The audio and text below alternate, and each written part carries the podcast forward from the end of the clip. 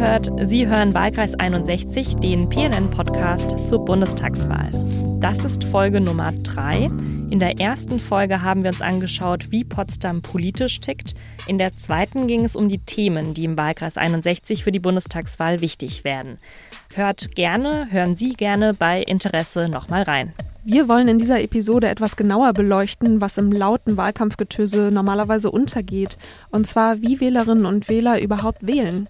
Also wie man für sich selbst die richtige Entscheidung trifft. Zwei Kreuze zu machen für die Bundestagswahl, das hört sich simpel an, ist es aber nicht. Und deshalb haben wir uns Hilfe von einem Experten geholt, dem Politikwissenschaftler Michael Kolkmann. Er erforscht an der Universität Halle-Wittenberg Wahlen und Wahlkämpfe. Aber zuerst schauen wir uns nochmal die Umfragen zur Wahl an. Aber nicht, welche Partei heute gerade vorne liegt und welche wieder schlecht abschneidet, sondern wie Umfragen überhaupt entstehen und was an ihnen problematisch ist. Wir, das sind Nantke Garrels und Sophie Chilwig und das ist Wahlkreis 61.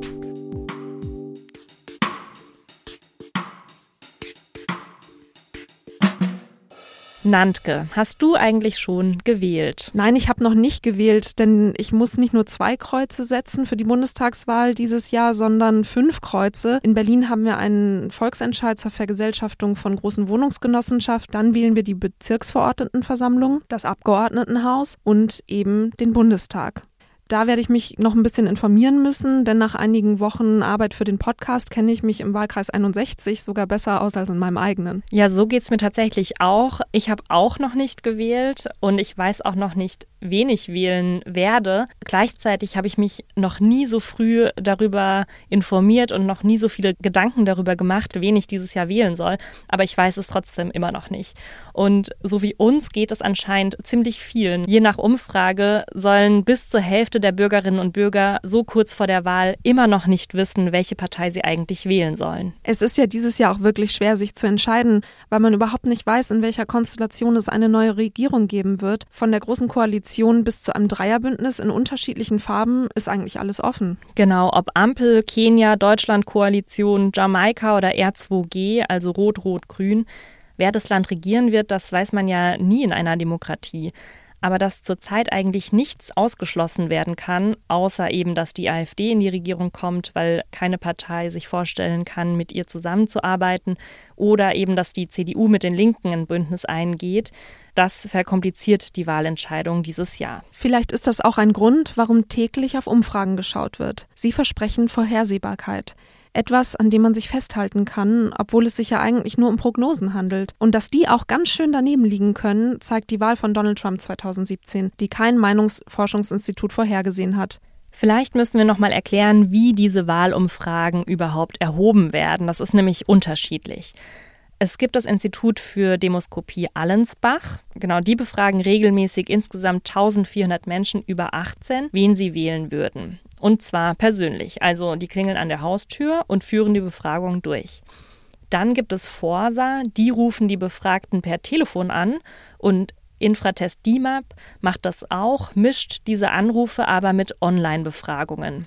Dann gibt es noch INSA, Civi oder YouGov, die führen ausschließlich Online-Umfragen durch. Und jede Befragungsmethode hat natürlich ihre Vor- und Nachteile. Die Allensbacher legen zwar großen Wert auf Repräsentativität, gleichzeitig heißt es nicht, dass die Befragten ihre tatsächliche Wahlpräferenz angeben. Vor allem, wenn sie eine Partei wählen wie die AfD und sich vor sozialer Ächtung fürchten, dass sie vor den Befragten eigentlich gar nicht wirklich zugeben wollen, wen sie wählen wollen oder wählen werden. Oder wenn sie zum Beispiel eine kleine Partei wählen würden, die aber kaum Chance auf Einzug in den Bundestag hat, ja, da würden sie vielleicht dann auch nicht direkt zugeben, dass sie das machen würden, weil sie ja so ihre Stimme eigentlich verschenken. Bei den Online-Umfragen hingegen, die sind anonym, aber wie repräsentativ die sind, ist eben auch eine große Frage, ob da zum Beispiel auch ältere Wähler erreicht werden und so weiter. Es ist nicht ganz klar, ob und wie Umfragen die Wahlen beeinflussen können, weil es natürlich auch schwer ist herauszufinden, was gewesen wäre, wenn es keine Umfragen gegeben hätte. Aber bei der Landtagswahl in Sachsen-Anhalt im Juni lag eine von der Bild-Zeitung in Auftrag gegebene Umfrage von INSA zwei Tage vor der Wahl ziemlich daneben. Denn sie behauptete, die AfD und die CDU seien gleich auf mit ungefähr 26 Prozent Und die Vermutung besteht, dass wegen dieser Umfrage sich viele WählerInnen kurzfristig noch für die CDU entschieden hätten, eben um zu verhindern, dass die AfD die stärkste Kraft wird. In einigen Ländern dürfen Umfragen deshalb kurz vor der Wahl nicht mehr veröffentlicht werden. Zum Beispiel in Griechenland und Italien sind es sogar die letzten 15 Tage vor der Wahl. Was die Wahlen gerade auch ziemlich beeinflusst und verändert, sind die Briefwahlen. Immer mehr Leute wählen schon vor dem Wahlsonntag per Brief oder direkt in den Wahllokalen für Frühwählende. Das Problem dabei, wer früh wählt, bekommt nicht alle Infos aus dem Wahlkampf mit. In Estland umgeht man dieses Problem. Hier dürfen BürgerInnen online wählen. Ändern sie bis zum Abend des Wahltags ihre Meinung, ist aber nicht alles verloren. Sie dürfen ihre Stimme auf dem Online-Wahlzettel auch wieder ändern. Ein Argument für dieses Verfahren ist, dass es eben einfach ist und Barrieren für Wählende senkt, damit vielleicht auch die Wahlbeteiligung hebt. Allerdings muss man sich beim Datenschutz schon sehr sicher sein, um Manipulation zu verhindern und Bürgerdaten zu schützen. Genau, in Deutschland ist das natürlich noch nicht möglich. Wir sind da noch nicht so weit mit der Digitalisierung. Aber noch ein anderer Punkt ist interessant. Es gibt nämlich gerade einen Rechtsstreit zwischen dem Meinungsforschungsinstitut Forsa und dem Bundeswahlleiter, weil der Bundeswahlleiter verhindern will, dass Forsa Wähler befragt, die schon gewählt haben, also sprich Briefwähler. Denn anders als bei Wahlpräferenzen, die man abgeben darf, darf man eben nicht öffentlich sagen, wen man gewählt hat. Das ist Teil des Wahlgeheimnisses und das steht auch so im Wahlgesetz, dass nach der Stimmabgabe, Zitat, der Inhalt der Wahlentscheidung vor Ablauf der Wahlzeit unzulässig ist. Das heißt eben, Umfragen darüber, wie man gewählt hat, gehen nicht nur Umfragen darüber, wie man wählen will. Denn so die Befürchtung, Menschen könnten durch die Wahl von anderen beeinflusst werden. Und bei einer Wahl wie dieser, bei der der Ausgang völlig offen ist, ist vielleicht auch die Versuchung größer, das jetzt nur als These, äh, so zu entscheiden wie eben die Schwester oder der beste Freund, anstatt eben für sich selbst die beste Wahl zu treffen. Dass das Wahlgeheimnis so streng ist, das wusste ich gar nicht, aber wenn ich drüber nachdenke, ergibt es eigentlich auch Sinn. Es gibt in der Kommunikationswissenschaft eine Theorie dazu, das Opinion Leader Modell, also das Meinungsführermodell. Das geht davon aus, dass es in den meisten sozialen Gruppen einen oder mehrere Meinungsführerinnen gibt. Auf dessen oder deren Meinungen hören die anderen besonders stark. Wenn jetzt also das meinungsmäßige Alpha-Tier der Gruppe am Abendbrottisch, an der Theke oder von der Kanzel verkündigt, wen er oder sie gewählt hat, dann könnte das Ganze Gruppen beeinflussen. Natürlich kann das auch passieren, wenn diese Person sagt, wen sie plant zu wählen, aber eine getroffene Wahl verstärkt eben den Druck. Damit wir nicht auf die Wahlentscheidung von anderen angewiesen sind, versuchen wir natürlich die beste Wahlentscheidung für uns selber zu treffen.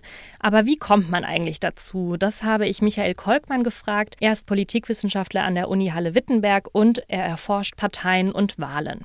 Er sagt, es gibt drei Arten des Wählens. Das erste ist die Parteiidentifikation, ne, was man aus dem Elternhaus über Freunde mitbekommt, was sich auch nur sehr, sehr schwer und sehr langsam verändert im Laufe des Lebens. Äh, also eine ne, quasi automatische Nähe zu einer Partei, mit der man groß geworden ist. Allerdings ist das in den letzten Jahren sehr stark rückläufig. Eine zweite Frage ist die Kandidatenorientierung. Also bin ich zufrieden mit dem aktuellen Kandidierendenangebot, vielleicht auch meiner Partei? Und eine dritte äh, Sache wäre die Issue-Orientierung, also die Themenorientierung. Wobei, da kann man die Parteiidentifikation eigentlich nicht hoch genug einschätzen. Denn natürlich bewerte ich meinen eigenen Kanzlerkandidaten, die Themen, die meine eigene Partei thematisiert, ohnehin sehr viel positiver als vielleicht ne, die der anderen Parteien. Also von daher spielt diese Parteiidentifikation eine große Rolle. Und für die Parteien ist die zentrale Herausforderung, das ist diese berühmten Stammwähler, die immer automatisch die gleiche Partei wählen, dass die Zahl sehr stark zurückgeht. Ne, also regelmäßige Kirchgänger bei der Union, Gewerkschaftsmitglieder bei der SPD, die wählen nach wie vor sehr stark äh, immer noch die gleiche Partei, aber die Gruppen werden halt kleiner.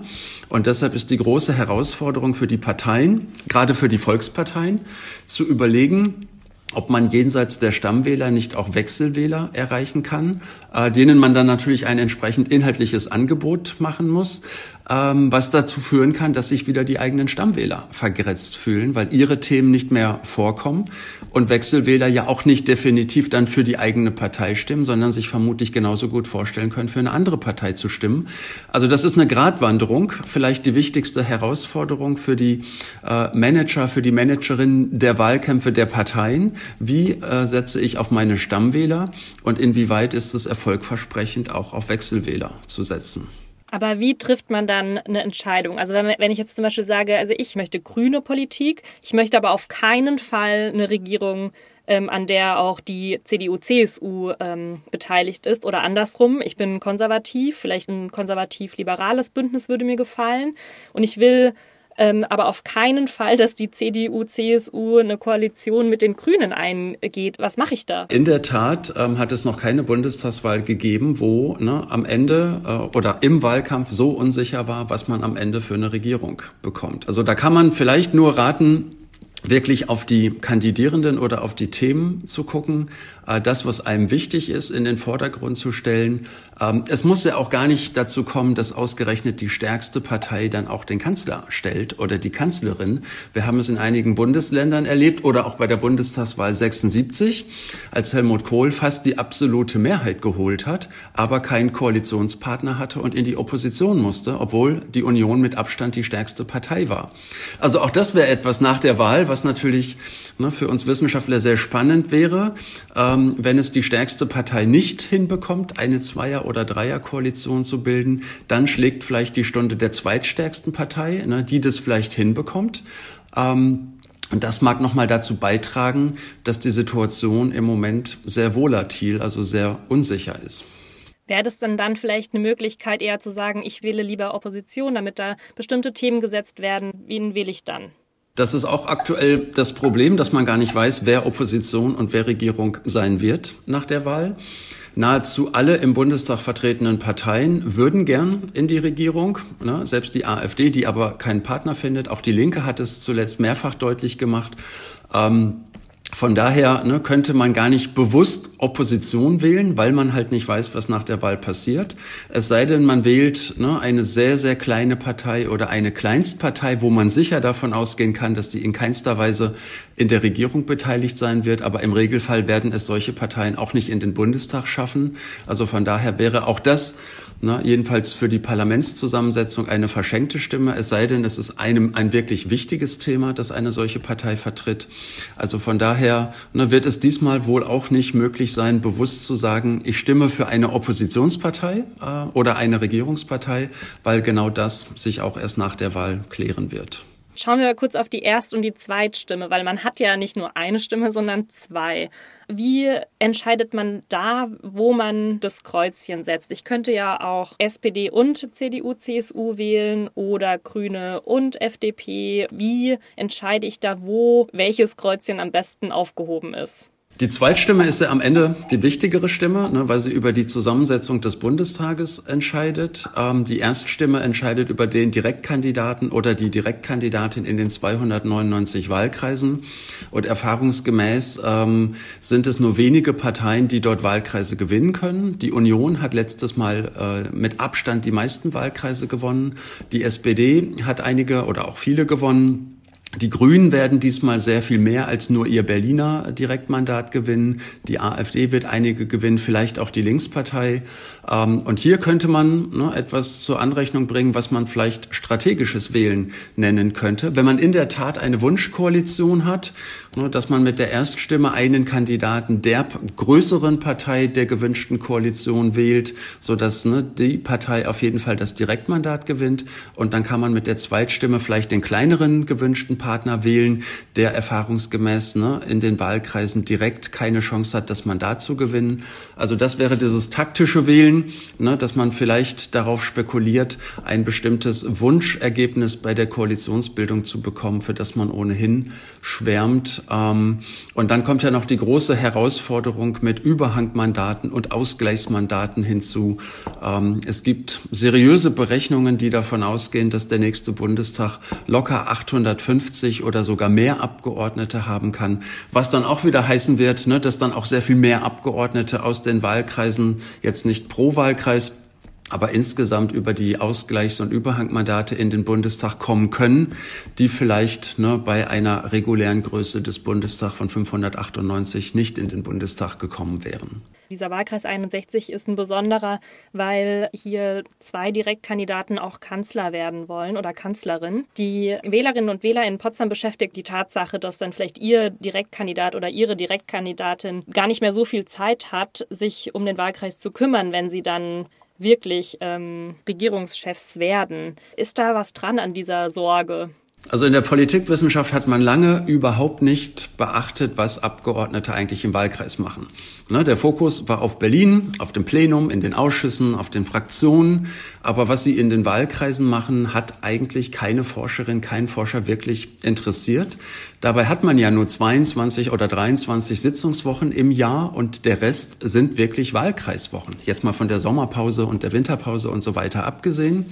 Und äh, bei uns an der äh, Universität haben wir vor gut zehn Jahren ein Projekt gemacht, wo wir über 60 Abgeordnete in ihren Wahlkreisen begleitet haben, über mehrere Tage, bei allen Veranstaltungen dabei waren, um mal herauszufinden, ne, mit wem trifft man sich im Wahlkreis, über welche Themen wird gesprochen und als wessen Vertreter sehen sich die Abgeordneten vielleicht auch, des eigenen Wahlkreises oder des gesamten Volkes oder der eigenen Wähler oder vielleicht der eigenen Partei.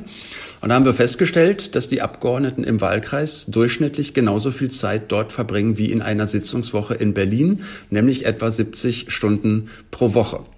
Und diese Frage, die Sie gestellt haben, war eine der zentralen, zentralen Fragen damals, weil man kann natürlich auf der einen Seite argumentieren, wenn ein Abgeordneter noch ein herausgehobenes Amt hat, etwa Minister oder etwa Bundeskanzler oder Bundeskanzlerin, dann hat er gar keine Zeit, um irgendeine Art von Wahlkreisarbeit zu machen. Aber man könnte natürlich andersherum auch argumentieren, in einer solchen Position könnte man vielleicht Ressourcen mobilisieren für den Wahlkreis, den ein neu gewählter oder einfacher Abgeordneter vielleicht nicht mobilisieren kann. Also vielleicht kann man das auch positiv wenden. Und was man auf jeden Fall sagen kann, ist, dass der Wahlkreis in den vergangenen Tagen und Wochen ne, republikweit ja Beachtung gefunden hat, äh, gerade durch diese interessante Konstellation. Es gibt jetzt auch in Potsdam viele unabhängige Direktkandidaten und weil die Erststimme, mit der man ja diese Direktkandidaten wählt, nach Mehrheiten entschieden wird, das heißt die Person, die am meisten Stimmen bekommt, wird in den Bundestag gewählt. Warum sollte man überhaupt einen oder eine Person von den Direktkandidaten wählen? Weil ziemlich wahrscheinlich werden die ja nicht von der relativen Mehrheit gewählt. Also warum sollte man denen überhaupt seine Erststimme geben? Relativ sicher werden solche unabhängigen Kandidaten äh, nicht gewählt. Mir ist aus aktueller Vergangenheit kein Beispiel präsent, wo jemand ohne von einer größeren Partei nominiert oder rekrutiert worden zu sein, es geschafft hätte, in einen Landtag oder den Bundestag zu kommen.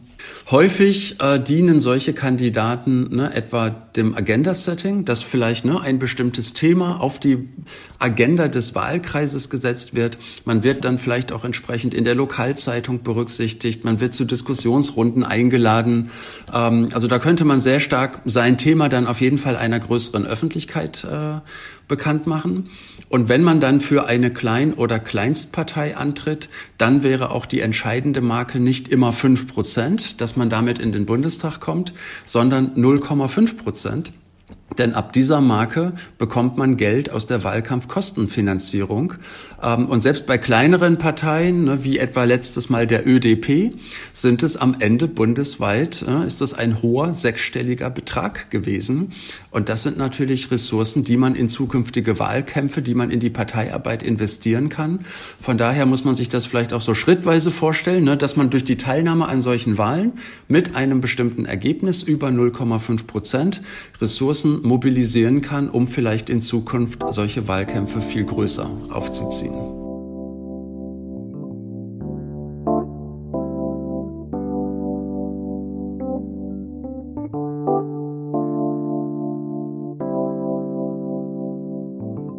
Es ist also eine individuelle Abwägung, sagt Michael Kolkmann.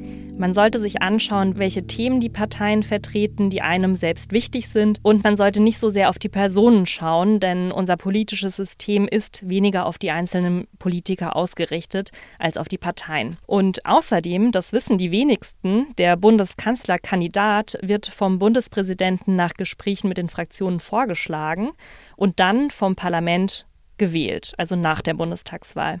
Es gibt keine Verpflichtung, dass die Bundeskanzlerkandidaten, die auch im Wahlkampf aufgestellt wurden von den Parteien, auch wirklich vorgeschlagen und gewählt werden. Die einzige Voraussetzung, um Bundeskanzler zu werden, ist in Deutschland, volljährig zu sein und die deutsche Staatsbürgerschaft zu besitzen.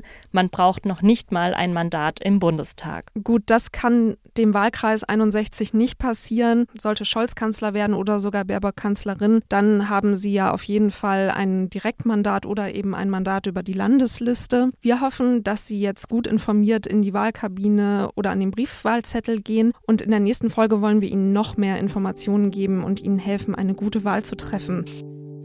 In den kommenden Podcast-Folgen stellen wir alle KandidatInnen der sechs großen Parteien vor. Los geht es mit denen, die bei der letzten Bundestagswahl am besten abschnitten im Wahlkreis 61, den KandidatInnen von SPD und CDU, Olaf Scholz und Saskia Ludwig.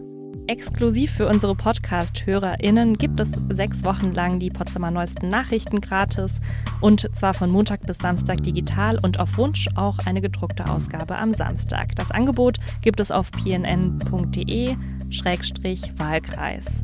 Wenn Sie Anmerkungen oder Fragen haben, schreiben Sie uns gerne, schreibt uns gerne eine E-Mail an potsdam.pnn.de oder auch über unseren Instagram-Kanal. Und diesen Podcast könnt ihr und können Sie weiterhin auf pnn.de anhören und überall dort, wo es Podcasts gibt.